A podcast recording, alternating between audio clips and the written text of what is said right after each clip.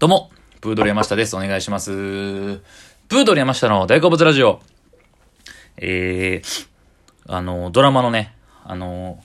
新しく始まった、あの、コントが始まるというドラマがね、すごい話題になってましたけども、それの第1話がね、この間ありまして、えー、主人公が、まあ主人公っていう扱いなのか、もう3人、4人が、ね、こう、同同率というか、えー皆さんね、主役級という形ですけども、えーお笑い芸人のね、話で、えー売れないトリオ芸人、コント師の話で、えーまあ、しゅえー菅田将暉さんと、えー中野大河さんと、えー神木隆之介さん、この3人がマクベスという、えートリオ芸人で、で、まあ、夢に向かって、みたいな感じで、売れない芸人をやってはるんですけども、で、えー、その、近くの、えー、3人がルームシェアしてるんですよね。でそのルームシェアしてる近くのカフェ、喫茶店で働いてる店員の女の子が、えー、有村架純さんなわけですけども、まあ、有村架純さんは、えー、3人のことを、ネタ合わせをね、カフェ、ファミレスでネタ合わせするんですよ。まあ、あんなザ芸人やなって思うんですけども、えー、それに、えー興味を惹かれてというか、ファンになってね、で、ライブに行ってみたいな感じなんですけども、まあ、その3人が、えーどうなっていくかみたいな感じなんですけども、えーやはりその、どうしても、やっぱ普通の一般人の人が見るあのドラマと、僕ら若手芸人が見るのでは、やっぱ見方は絶対違うと思うんですよ。やっぱり、正直、同じ境遇の人たちを題材にしているドラマなんで、やっぱりこう、芸人目線で見ちゃうというか、まあ、そこはどうしても避けられないとこであって、で、やっぱ、で、僕は大阪の若手芸人ですけども、えー、吉本の芸人ですけども、の、な、えー僕が見た、なんかこう、思ったところみたいなのはやっぱ、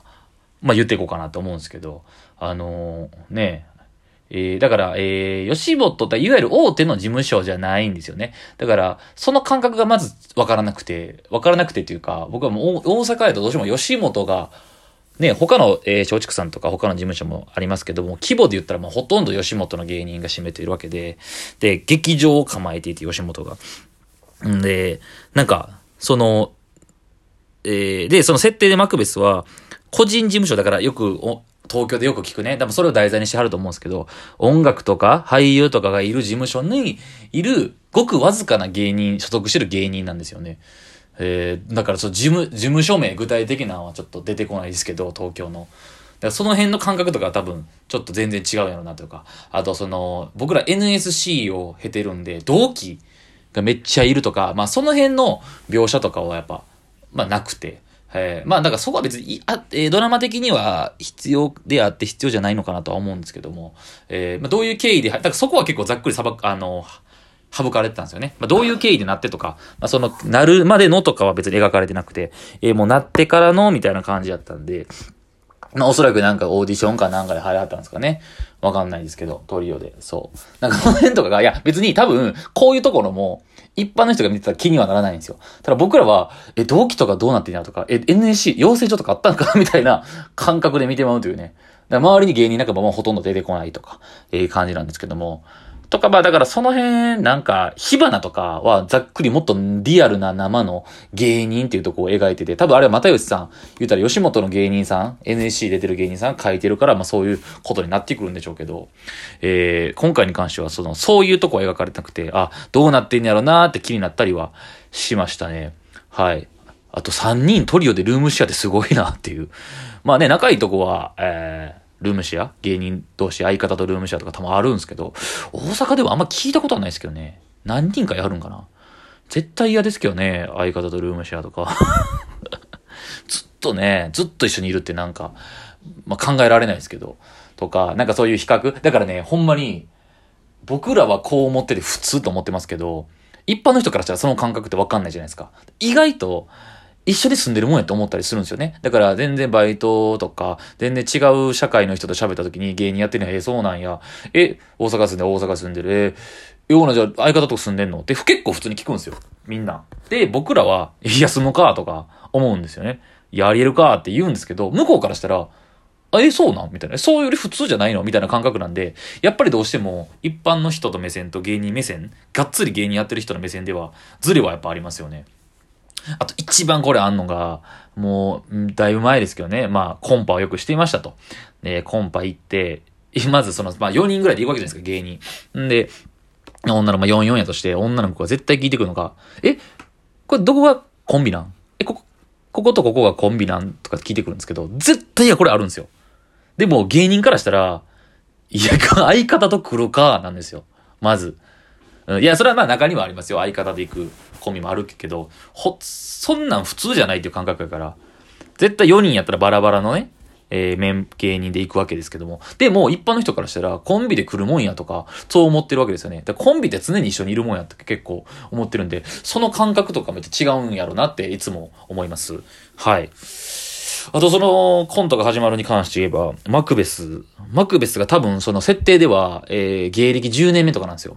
そう。で、27、7、8の設定でみんな。で、これ実際ね、俳優さんの実年齢もほんまに同い年なんですよね、みんな。93年の生まれかな。えー、だ27、8の世代で、まあ、そこ合わせてはるなと思って。有村架純さんとかもね、みんな同い年で、らしいんですけど。10年っていうの節目になってて、なんかね、ちょっと生々しいとこは、まあだから、ね、ドラマの中でも解散するみたいな感じで、まあここは別に見てない人に対しても言ってもいいとこやと思うんですけども、まあそういうところから第1話でそれなんで、まあここからどうなっていくのかなって感じなんですけど、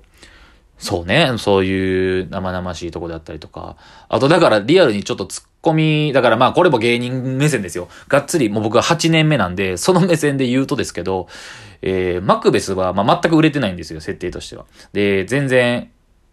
鳴かず飛ばずで、まあ面白くないとされてるぐらいのオーディションも落ちて受かったことない。10年やってて、ほんまに何もない。えー、で、人気もないんですよ。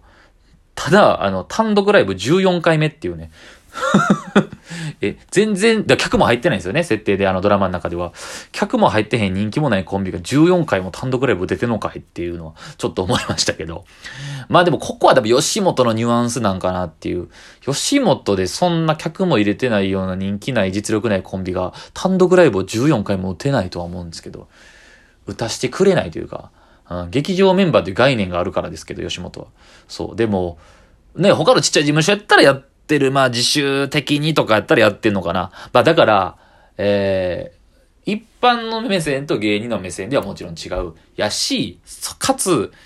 えー、東京の地下芸人なんですよね、多分マクベスは。かと、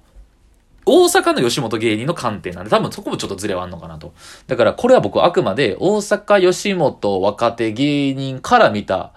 て思ったことですね。うん。いやでもなんか、そういうつここ全然ちゃうやろとか思うこともあるんですけど、ただ、やっぱね、あのー、見てて、あのー、そのさっきも言ったように、うわー、そうか、その、親から言われてるよなとか、約束で10年売れへんでやって売れへんかったらあかんでとか、だからその辺とかはリアルやなと思いましたし、あのー、生活の感じもね、だから、えー、めっちゃバイトのとことかもっと描いて欲しかったなってあるんですけど、まあでも、工事現場で働いてる菅田正樹さんとかを描かれてて、でもあのね、ルームシェアしててね、パンツ一丁でね、なんか料理作ってる感じとか、なんかやけにリアルでしたね。あれとか、あんなんとか全然ありましたからね、ルームシェアしてて。パンツ一丁で。で、なんか、あの、あえてなのか、ほんまにそうなのか、菅田将暉さんの体もなんか、強度ええ体というか、あれムキムキすぎるとなんかまだちょっとちゃうんですけど、なんかええ感じのだらしなさいって、うん。実際本人がそうなのかわかんないですけど、まあ、あえてそこまでこだわって役作りをしてるのかわかんないですけど、あの感じとかめっちゃ芸人でしたね、なんか。あの、あの、金ないくて、なんか、なんか、なけなしのあれでなんか料理作ってなんかパンツ一丁でみたいなとかはめっちゃ思いましたね。はい。ただでも、三人ともめちゃくちゃかっこいいんで、俳優さんなんで、もちろんね。めっちゃ。なんかあの、中野大河さんのあの、ちょっとボケの感じとかめっちゃいいですよね。なんか、お調子者でこの世界入ったやろなとか、やし、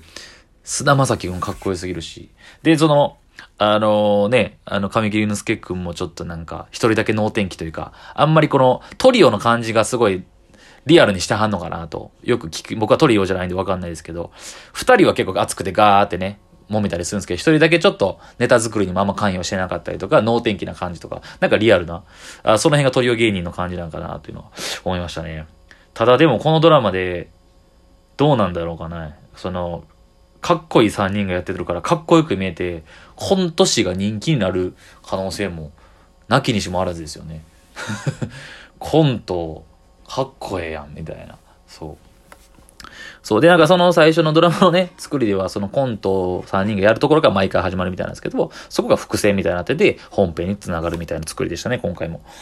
ねえー、だから、コント芸人が増えるのかと いったところですけどもね。うん。いや、だからあくまでそういう見方をしてしまうという。うん。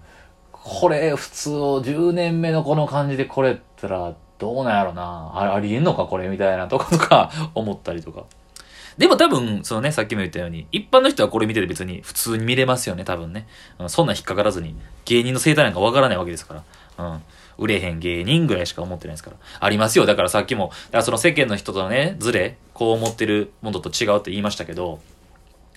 あの、だから、すごくね、たまにその、無邪気に、ほんまに純粋に思ってはるから、こそ刺さるんですけど、あの、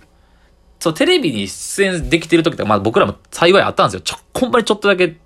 ポンポンって続けて出れる時とかって。時とかはまだいいんですけど、もうだから全く出れへん時ももちろんあるわけで、その時とかになんか、あ次、いつテレビ出んねんとか、地元の帰ってね、あの、近所のおっちゃんとか、親戚のおっちゃんとかに、え、いつ出んのとかって、まあそれは別に、あえていじってとか言ってないんですよ。ほんまにいつ出んのかって気になってるけど、で、あの人らからしたら、テレビ出るイコール、芸人っていうのはテレビ出るもんやって全体思ってるから、芸人のテレビでしか見てないんでね、もうそれはそうなんですけど、ただ、